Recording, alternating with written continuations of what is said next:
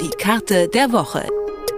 In Kooperation mit dem Katapult Magazin, dem Magazin für Sozialwissenschaft und Kartografik. Detektor FM.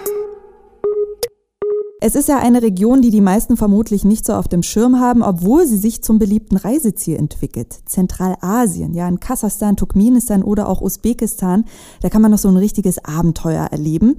Denn die ehemaligen sowjetischen Teilrepubliken, die haben nicht so den Standard, äh, den die westlichen Länder pflegen, besonders in Sachen Demokratie. Der erwartete Umbruch in Politik und Wirtschaft, der ist nie so richtig eingetreten. Stattdessen kämpft man dort noch immer mit Wirtschaftskrisen, Arbeitslosigkeit und instabilen politischen Institutionen. Warum das so ist, darüber spreche ich mit Julius Gabele vom Katapult Magazin. Hallo Julius. Hallo. So, damit wir jetzt hier niemanden vergessen haben, welche Staaten zählen denn noch alles zu den ehemaligen Sowjetrepubliken in Zentralasien? Als zentralasiatischen Sowjetrepubliken ehemaligen gehört eben Kasachstan, Usbekistan, Tadschikistan, Turkmenistan und Kirgisistan. Also eigentlich alle Stan-Länder bis auf Afghanistan und Pakistan. So kann man sich wahrscheinlich am besten merken. Okay. Ja, und ähnlich wie bei den osteuropäischen Ländern wurde ja schon irgendwie erwartet, dass nach dem Zerfall der Sowjetunion die Länder wirtschaftlich florieren und die Demokratie sich dort auch durchsetzen wird. Warum hat das nicht geklappt? Also davon ging erstmal aus und deswegen gab es auch ganz viele Projekte und Thinktanks, die Ratschläge gegeben haben an den Staaten, wie man die praktisch transformiert. Aus ganz verschiedenen Gründen hat es dann nicht geklappt. Also zum Beispiel, wenn ich zum Beispiel Tadschikistan rausnehme, da ist das, Krieg, das Land ist danach sofort in den Bürgerkrieg ähm, übergegangen. Und in Usbekistan und Kasachstan sind praktisch die Parteisekretäre direkt an der Macht geblieben und wurden zu Diktatoren, teils demokratisch legitimiert, teils nicht. Also es ist ein ganz so ein Komplex aus verschiedenen Problemen, wie es so gekommen ist, wie es jetzt ist. Mich würde mal interessieren, wie hat man denn damals versucht oder wie hat man erhofft, dass die sich denn äh, zu demokratischen Staaten entwickeln? Was hat man denn da überhaupt getan? Genau, man hat sich praktisch an das Transformationsparadigma gehalten. Das baut auf die Moder Modernisierungstheorie auf und die besagt praktisch, dass alle Staaten in ihrer Entwicklung zu verschiedene Level und Stufen an ähm, Entwicklungsfortschritten durchgehen. Also von einfachen ländlichen Staaten zu praktisch die Endstufe sind dann die europäischen Staaten, das westliche Demokratieverständnis, das, der freie Markt. Und alle Staaten, die so dazwischen sind, gehen so nach und nach eben schrittweise da hervor. Und dann hat man eben den zentralasiatischen Staaten so ein Programm praktisch vorgelegt, zum Beispiel die Marktliberalisierung, die Demokratisierung nach westlichem Vorbild. Und dann sollte es so, die Angleichung so langsam funktionieren, hat dann aber nicht so geklappt. Hm, deine Einschätzung, war das überhaupt der richtige Ansatz, äh, da so ranzugehen an die zentralasiatischen Staaten? Nee, da ist sich die Forschung inzwischen eigentlich ganz einig, dass es der falsche Weg war. Einfach weil man unterschätzt hat, wie wichtig und wie durchdringend der äh, reale Sozialismus für die Staaten war. Ähm, wir haben ja zum Beispiel das Beispiel bei osteuropäischen Staaten, ja, die haben sich ja stark an der EU dann orientiert. Das war so der Anhaltspunkt für deren Entwicklung. Nun haben wir, wie du auch schon sagst, äh, bei den zentralasiatischen Staaten äh, sehr starke Nachbarn mit Russland oder auch China. Stellt eins der beiden vielleicht auch irgendwie so ein Ankerland in dieser Region dar, an dem man sich orientieren kann?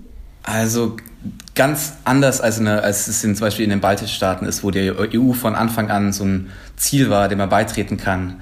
Ähm, in Zentralasien, Russland war immer schon so der große Nachbar, den man auch gefürchtet hat. Ähm, zu Recht auch. Und China ist so seit äh, zehn Jahren, hat China einen enormen Einfluss auf die Region, aber hat, man hat halt gar keine gemeinsame Vergangenheit, wie es eben mit Russland der Fall ist. Mhm. Wobei ja auch China da schon ein bisschen investiert, ne, mit, mit dem Seidenstraßenprojekt. Das führt ja dann eben auch durch Zentralasien.